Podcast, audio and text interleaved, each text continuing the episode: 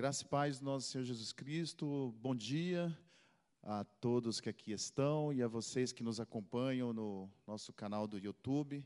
Esta é a aula de número 13, na qual estaremos falando sobre o reavivamento, né? Rompendo em fé para momentos de reavivamento. Hoje nós vamos falar a respeito de um, um líder que marcou história, um líder chamado John Wesley, um homem que teve um encontro profundo com Deus, um encontro que veio trazer marcas profundas na vida dele. Esse, essa história de John Wesley, que nós vamos compartilhar aqui hoje, está nesse livro, que se chama Momentos Decisivos Encontro de Deus com Pessoas Comuns que Mudaram o Mundo. Um livro de Bill Johnson Momentos Decisivos. Se você não tem esse livro ainda, compre esse livro, vale bastante a pena. Quero compartilhar com você o capítulo 2, que vai falar do momento decisivo de John Wesley, mas nós temos aqui diversos personagens né, que marcaram a história é, com reavivamentos durante seus períodos, no encontro que eles tiveram com Deus, marcou a vida deles. Eles foram marcados por Deus e eles também marcaram uma geração através do que Deus fez na vida deles e que fez através deles também. Amém? Então, eu sou Sandro Duarte, seminarista, que já estou agora no penúltimo, no penúltimo semestre né, da faculdade, graças a Deus. E o Senhor tem nos abençoado, tem nos sustentado, tem cuidado de nós. Eu creio que você que está em casa também, Deus já tem cuidado de você. Mas essa semana que se inicia, nós temos mais uma semana aí pela frente. Deus continuará cuidando da sua vida. Vamos orar para dar início a essa aula. Senhor, nós te louvamos, bendizemos o teu santo nome. Agradecemos ao Senhor pela oportunidade de estar aqui é, compartilhando de mais uma palavra a respeito de um avivalista chamado John Wesley.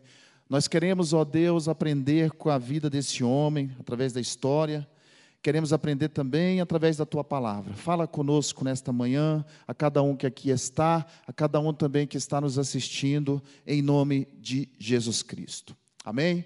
Meus irmãos, John Wesley, ele teve um encontro com Deus que marcou a vida dele para sempre. Foi um divisor de água. John Wesley, ele viveu ali no período de 1703 até 1791. Para a época, para esta época, né, ele viveu bastante tempo.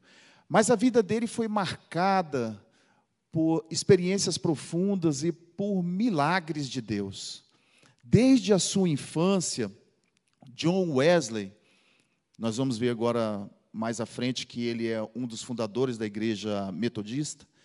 John Wesley, ele viveu momentos marcantes, ele viveu milagres na vida dele desde quando ele era criança. Diz a história que ele foi o 15º filho de 19 filhos.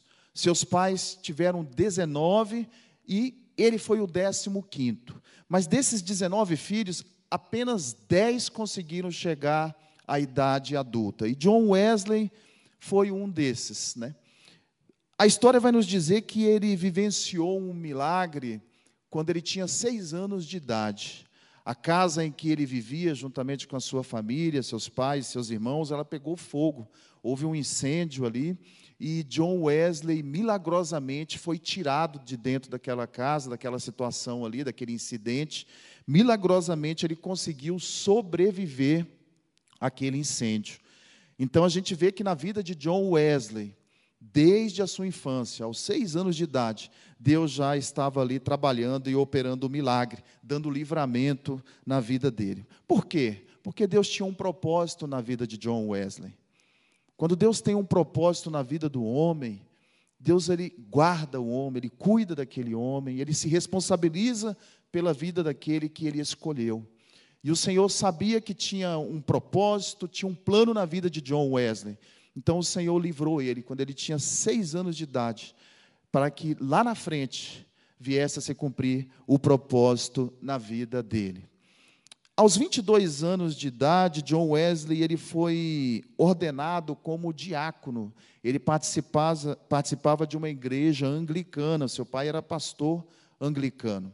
Aos 25 anos, ele foi ordenado como pastor. Quatro anos depois, ele passou a participar de um clube, de um grupo, chamado Clube Santo. Esse clube, esse grupo que John Wesley participou, foi na faculdade, na faculdade de Oxford.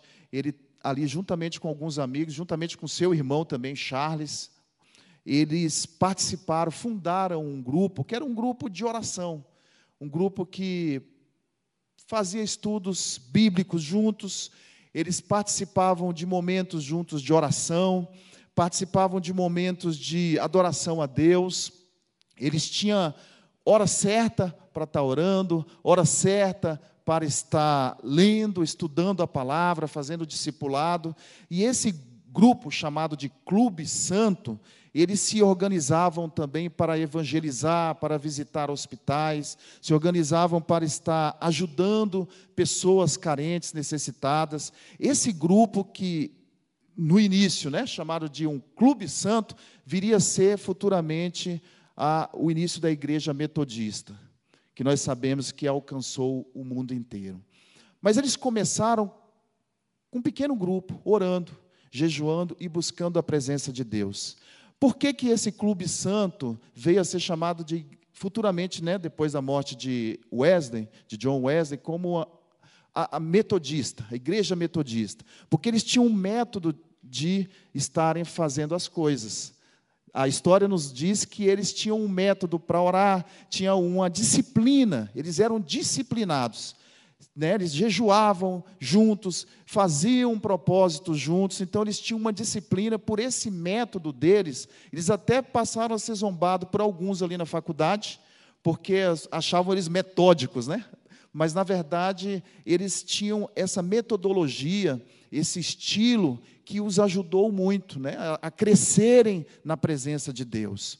Então a gente aprende com, com esse clube santo que a disciplina ela nos ajuda muito. Se nós formos disciplinados na nossa vida espiritual também, assim como devemos ser disciplinados em todas as áreas da nossa vida, nós poderemos alcançar lugares maiores, porque a disciplina ela vai trazer benefícios. Naquela disciplina, eles tinham o tempo certo de orar por dia, de fazer as coisas. Por mais que eles foram zombados para alguns, mas eles cresceram através dessa metodologia, né, dessa disciplina que eles tinham. Charles era o irmão de John Wesley, e ele também fazia parte é, desse grupo né, de, de, de, oração. E eles viveram em uma sociedade, tanto ele né, quanto o seu irmão, que eram muito próximos à idade deles, eles viveram na, numa sociedade conturbada pela, após a Revolução Industrial, onde a história vai dizer que havia um número muito grande de pessoas desempregadas. Havia então ali uma situação muito difícil de corrupção política, de vícios, violência generalizada ali na Inglaterra, que é onde eles viviam. Foi um período, uma fase muito, muito conturbada, né? E o cristianismo à época, ele estava definhando. Então, nesse período que eles viveram, e é juntamente com o Clube Santo, né, como eu mencionei aqui atrás, esse grupo de oração, esse grupo que evangelizava, esse grupo que estava trabalhando para o Senhor ali naquele movimento, viveu num momento de dificuldades, de muitas dificuldades é, na parte social, nas questões sociais. E por isso eu quero te convidar a estar a, a abrindo a sua Bíblia lá no livro de, do profeta Amós. Vamos ver ali, lá no livro do profeta Amós, no capítulo 5. É, Amós viveu uma mesma situação. John Wesley viveu, juntamente com seu irmão e esse clube santo, uma situação que Amós também viveu. Numa situação em que os israelitas foram conclamados a, a reconstruírem as relações sociais. No capítulo 5 de Amós, no versículo 15, a palavra do Senhor vai nos dizer assim: Aborrecei o mal e amai o bem, e estabelecei o juízo na porta. Talvez o Senhor, o Deus dos exércitos, tenha piedade do resto de José. Portanto, assim diz o Senhor: Deus dos exércitos, Senhor. Em todas as ruas haverá pranto, em todos os bairros dirão: ai, ai. E ao lavrador chamarão para choro e para pranto os que souberem prantear. Na verdade, o, o povo estava sendo convocado num momento de corrupção espiritual, de corrupção política. Deus estava convocando, o profeta Amós estava usando o povo, usando, Deus estava usando o profeta Amós para convocar o povo a uma reconstrução. A uma reconstrução de relações sociais, reconstrução baseados na justiça e no direito. Então, o livro de Amós, o momento de Amós, vai falar a respeito disso. Não é diferente do que nós vivemos hoje, né? Situações preocupantes, situações sociais, de dificuldades, de corrupção, situações de violência. Não é difícil do que nós vivemos hoje. O período em que Amós viveu, o povo estava corrompido espiritualmente, politicamente, em tantas outras áreas. O período em que John Wesley viveu também estava tendo essa situação. E hoje, se nós formos analisar, olhando para o contexto que nós estamos vivendo, nós encontramos também muita situação de dificuldades sociais, de corrupção, principalmente nesse, nesse mundo pós-pandemia em que nós estamos vivendo.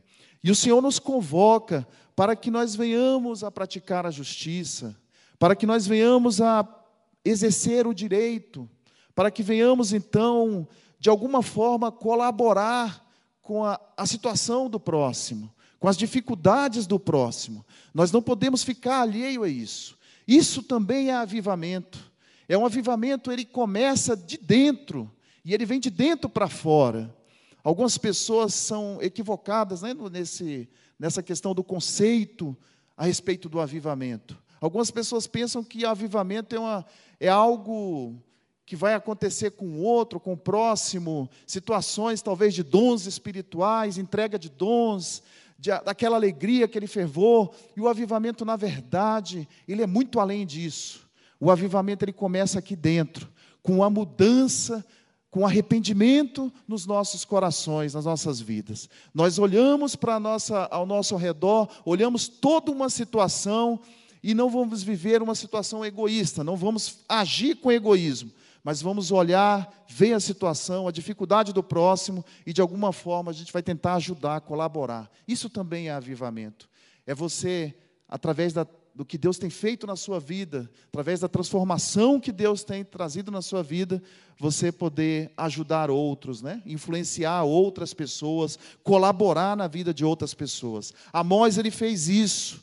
E a história vai dizer também que John e Charles Wesley, eles fizeram isso. Eles colaboraram através desse, desse grupo, né, desse clube, para que um, avivamento viesse a acontecer, para que vidas viessem a ser transformadas, através de uma busca de justiça em um mundo corrompido. O Clube Santo buscou ajudar aqueles que eram desfavorecidos, aqueles que estavam em situações de vulnerabilidade.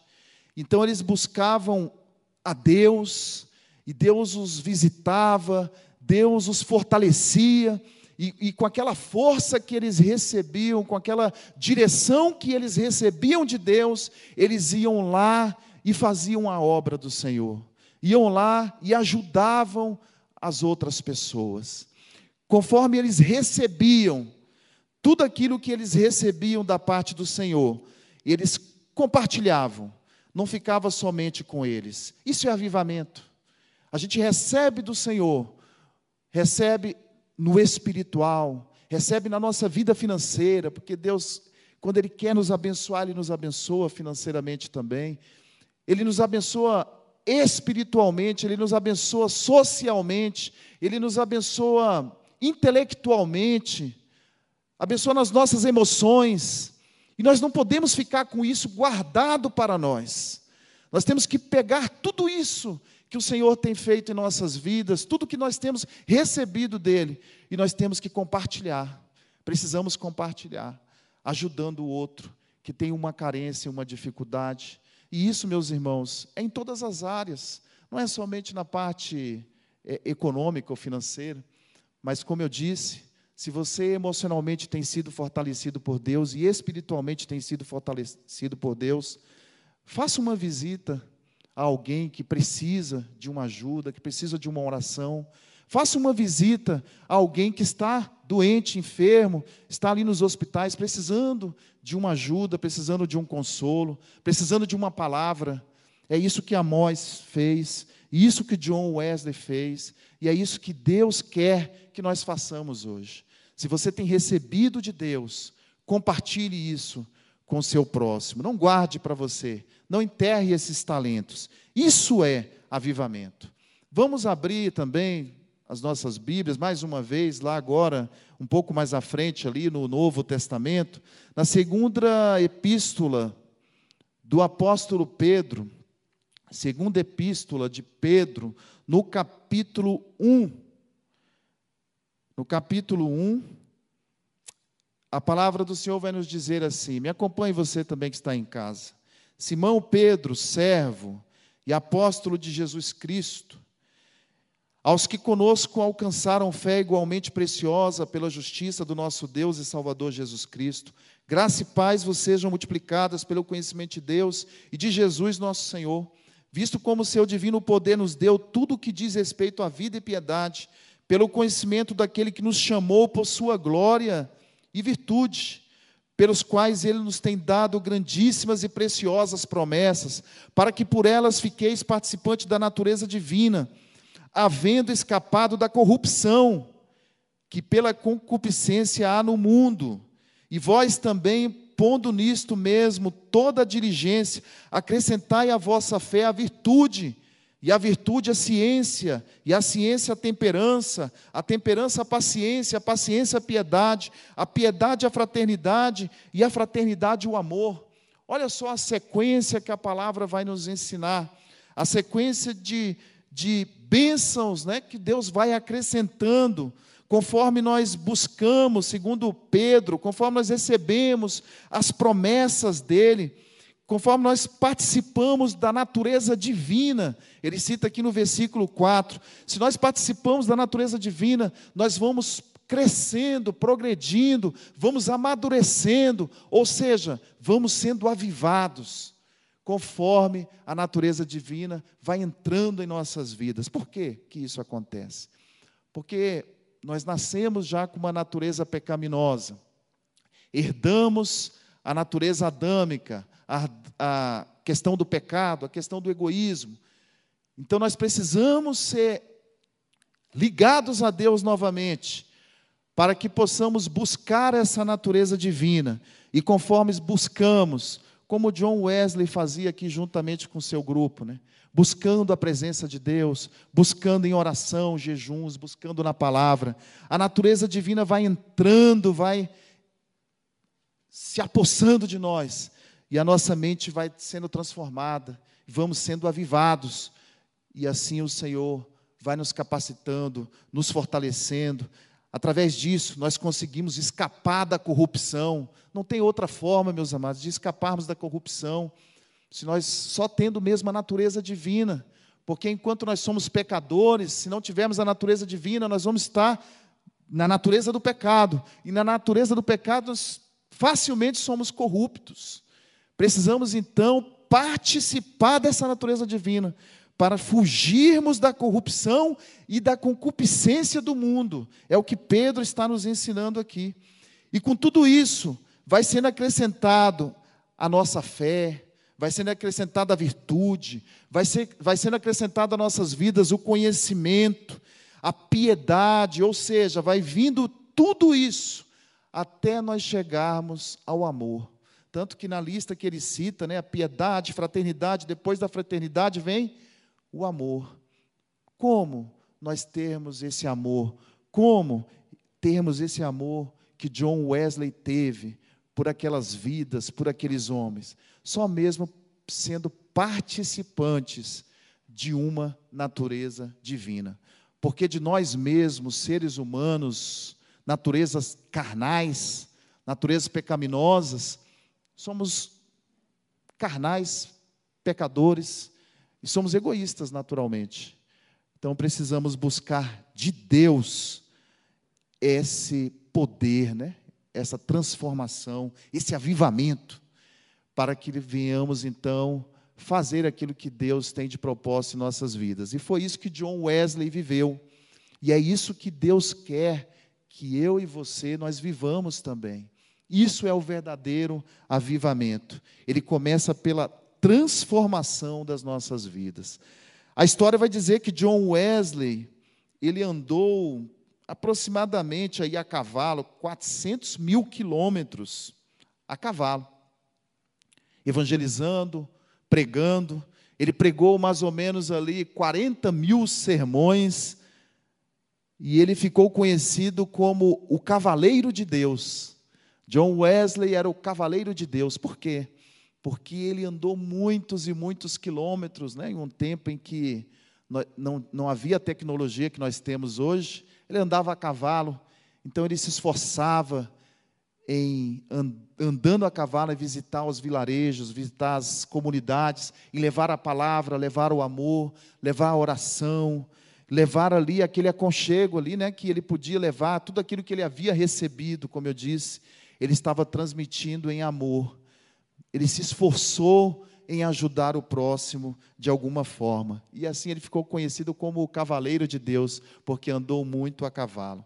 A igreja metodista, como igreja propriamente dita, ela foi organizada primeiramente nos Estados Unidos e depois na Inglaterra. Mas a igreja metodista realmente só veio a, a, a, ser uma igreja propriamente depois que John Wesley faleceu, depois que ele morreu. A história vai nos mostrar isso. Que enquanto ele estava ainda em vida, ele participava desse grupo e Deus fez uma obra muito grande através desse grupo, mas só veio a se tornar como igreja mesmo depois que eles já tinham morrido. John Wesley morreu no dia 2 de março de 1791, deixando um legado de muito poder de Deus, de muita bênção, de muito avivamento, de muita transformação de vida através da perseverança de Dom Wesley, muitos foram alcançados e muitos são alcançados até hoje, através da igreja metodista, que, que há várias igrejas espalhadas pelo mundo até o dia de hoje. Então, olha só o legado que esse homem deixou. Um trabalho realizado há tantos anos, um trabalho realizado com muito esforço, muita dedicação, produzindo resultados até hoje e vai continuar produzindo resultados. Olha que coisa tremenda que Deus fez através de John Wesley. Será que Deus não quer que nós também marquemos uma história através do nosso chamado? Você que tem um chamado de Deus, sexta-feira nós tivemos aqui um momento decisivo aqui na igreja, na parte da noite, né, entre oito da noite e meia-noite, e nós aqui eh, podemos compartilhar do, da questão do chamado de Deus na vida daqueles que Ele escolheu para obras específicas. Se Deus te chamou, se Deus te escolheu para influenciar essa geração, então influencie. Então faça realmente a diferença. Não seja mais um no meio da multidão. Deus quer avivar a sua vida. E Deus quer, através da sua vida, avivar outras pessoas, avivar toda uma geração. Como aconteceu na vida de John Wesley, ele quer que aconteça também através de nossas vidas. É claro, cada um tem a sua história, cada um tem as suas situações, as suas dificuldades. Né? Todos nós somos pessoas é, é, que, passam, que vão marcar a sua história pessoal, né, particular. Cada um, Deus tem um chamado, tem um propósito. Mas eu quero te trazer uma reflexão nessa manhã. Para que, que Deus te chamou? Deus te chamou para influenciar de que forma? Como é que você pode ajudar essa geração? Como você pode ajudar aqueles que estão necessitados? Como você pode ajudar os seus vizinhos? Como você pode ajudar a sua igreja? Como você pode ajudar o bairro em que você mora? Como você pode ajudar o, a nação em que você vive? Para para pensar um pouco a respeito disso. O metodismo, ele se tornou um movimento global né, da igreja, com mais de 70 mil membros na Inglaterra e com mais de 40 mil membros nos Estados Unidos.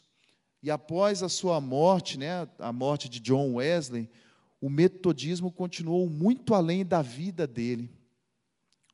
essa, esse relato, essa descrição, isso que eu acabei de ler, está escrito ali no nosso livro, Momentos Decisivos, no livro que nós estamos compartilhando por esses dias. Olha que coisa interessante, foi muito além da vida dele. Tem coisas que a gente vai fazer hoje, que a gente vai viver hoje, que vai ficar muito além, muito além da nossa vida. Para para pensar, você que tem filho, se você criar bem o seu filho, se você der uma instrução boa para o seu filho, inclusive a história fala a respeito disso, né, da, da mãe de John Wesley, de Charles Wesley. A história vai nos mostrar que o nome dela era Susana, que ela era muito rigorosa com eles. Ela era muito rigorosa com seus filhos.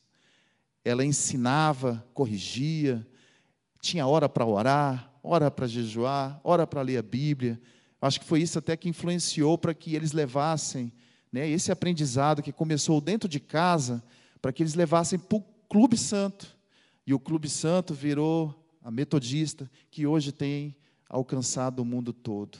A história começou pela mãe de John Wesley lá, que fez a parte dela, cumpriu o propósito que Deus tinha na vida dela, de ser uma boa mãe, de ser uma boa discipuladora de seus filhos, cuidou bem dos seus filhos, e através disso, a vida deles, né, através da criação que eles receberam, eles puderam impactar tantas outras pessoas. Pensa bem nisso. Muito além do que eles viveram, se eles viveram 70, 80 anos ali, muito além, Deus tem feito, muito além da vida deles, é o legado.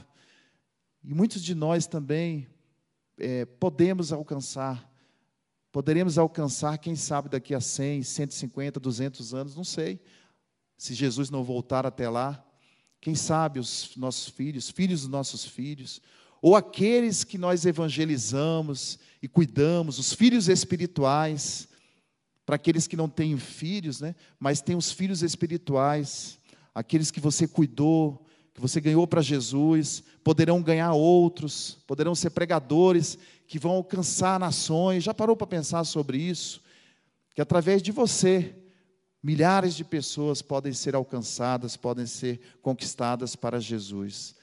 Nós precisamos refletir sobre isso. Essa história de John Wesley me impacta dessa forma, me incentiva a, a continuar, a continuar trabalhando, se esforçando na obra do Senhor, a continuar me esforçando no, no que eu posso fazer, no que está ao meu alcance, naquilo que parece ser, pode parecer até ser pequeno algumas vezes, né? Pode até parecer algo tão trivial, mas através dessas pequenas coisas, Deus realiza, pode realizar grandes obras. Por último, eu quero te convidar a abrir a sua Bíblia lá em Atos dos Apóstolos, no capítulo 9.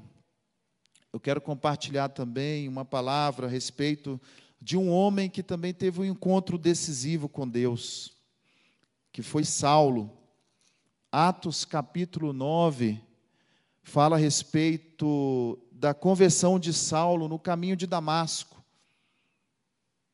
Saulo, respirando ainda ameaças e mortes contra os discípulos do Senhor, dirigiu-se ao sumo sacerdote e pediu-lhe cartas para Damasco para as sinagogas, a fim de que se encontrasse alguns daquela seita, quer homens, quer mulheres, os conduzisse presos a Jerusalém.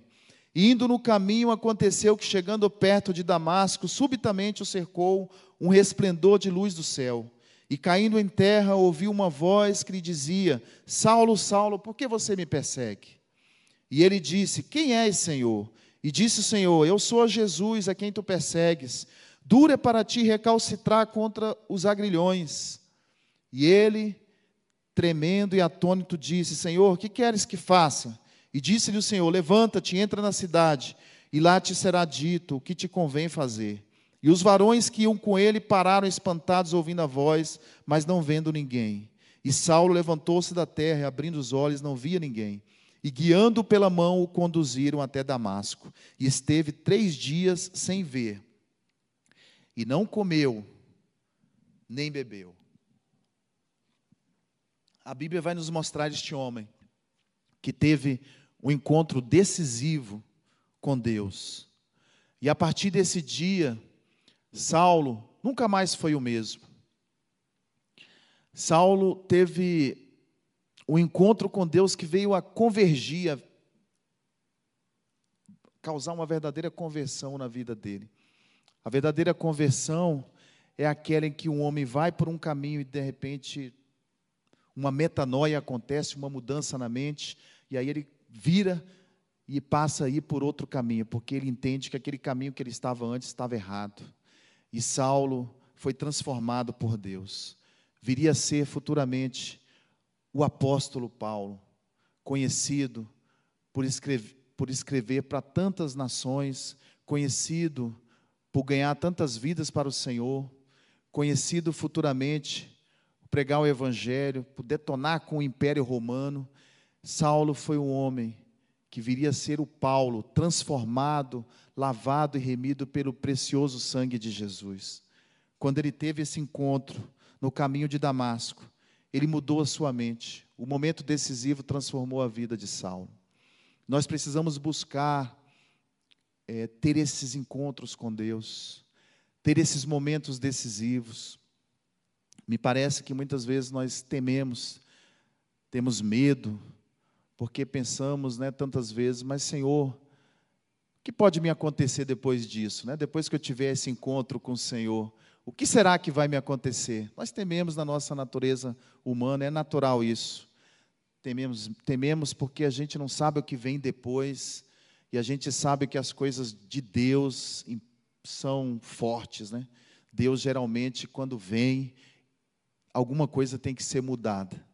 Mas eu quero te estimular, meu irmão, minha irmã, você que está me ouvindo nessa manhã, não tema, não tenha medo da mudança, não tenha medo do avivamento, não tenha medo da transformação de vida, não tenha medo da metanoia. Deus quer mudar a sua, a minha mente a cada dia, para que através disso venhamos a realizar a obra que Ele tem para ser realizada em nós. Aquilo que acontecer em mim e você, essa mudança que nos impactar, não é feito assim de qualquer forma. Deus tem um propósito nisso. Deus não quer que a gente mude, que a gente sofra à toa. Se vier um sofrimento, uma dificuldade, não é à toa que Deus está fazendo isso. Ele é Pai, Ele ama, Ele sabe o que Ele está fazendo. Ele nos muda, Ele nos transforma, Ele nos molda para um propósito específico. O chamado de Deus ele produz resultados impactantes e tremendos. Não só em nós, mas também através de nós, para alcançar vidas, gerações. Eu acho interessante aqui, me chama bastante atenção, que nesse encontro Paulo ficou cego. A Bíblia vai nos dizer que ele ficou cego por três dias.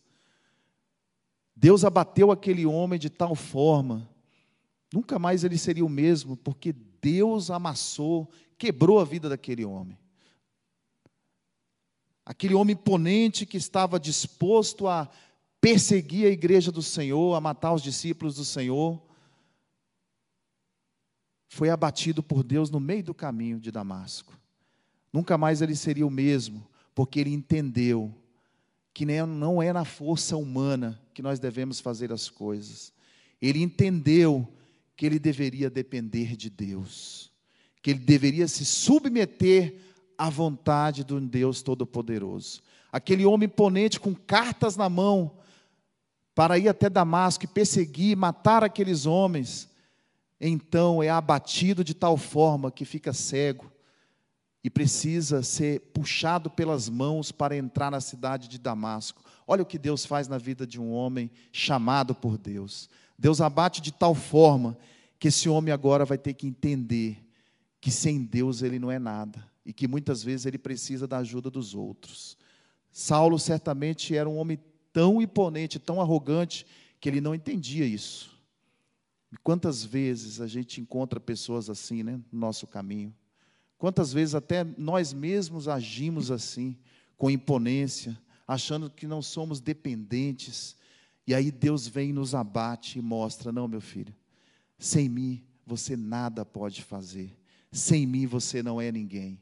Mas Deus faz isso porque Ele tem um propósito em nossas vidas, porque ele tem um propósito na vida de outras pessoas que precisa acontecer através de você, através de mim, através de você.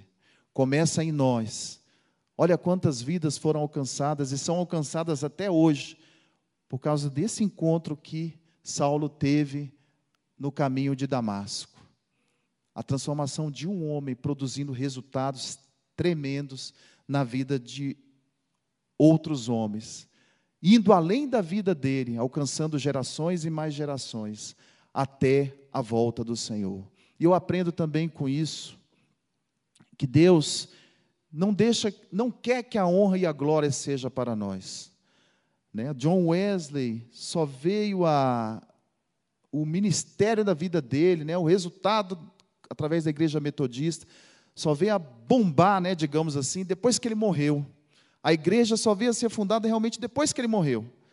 Ou seja, os resultados não interessa em glorificar o nome de um homem, mas interessa em glorificar o nome de Deus.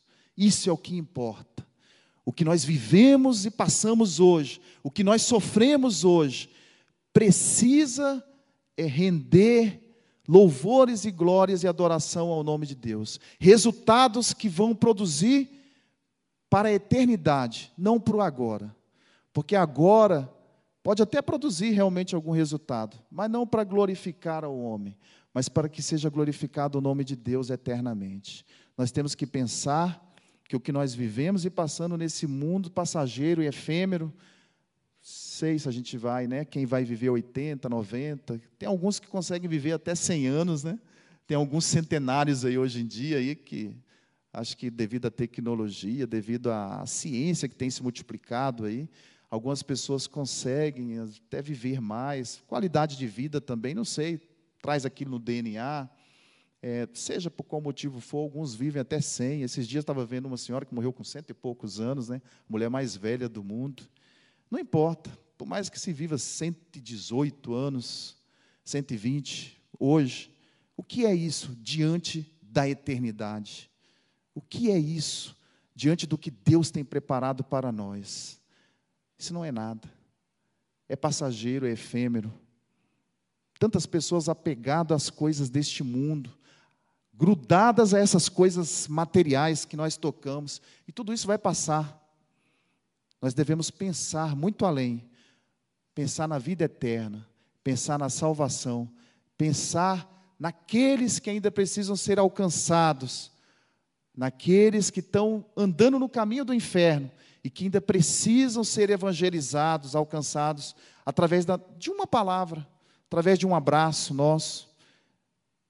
E, e ele pensar que ele um dia vai poder morar com você, comigo, na eternidade, para todo sempre, juntamente com o Senhor.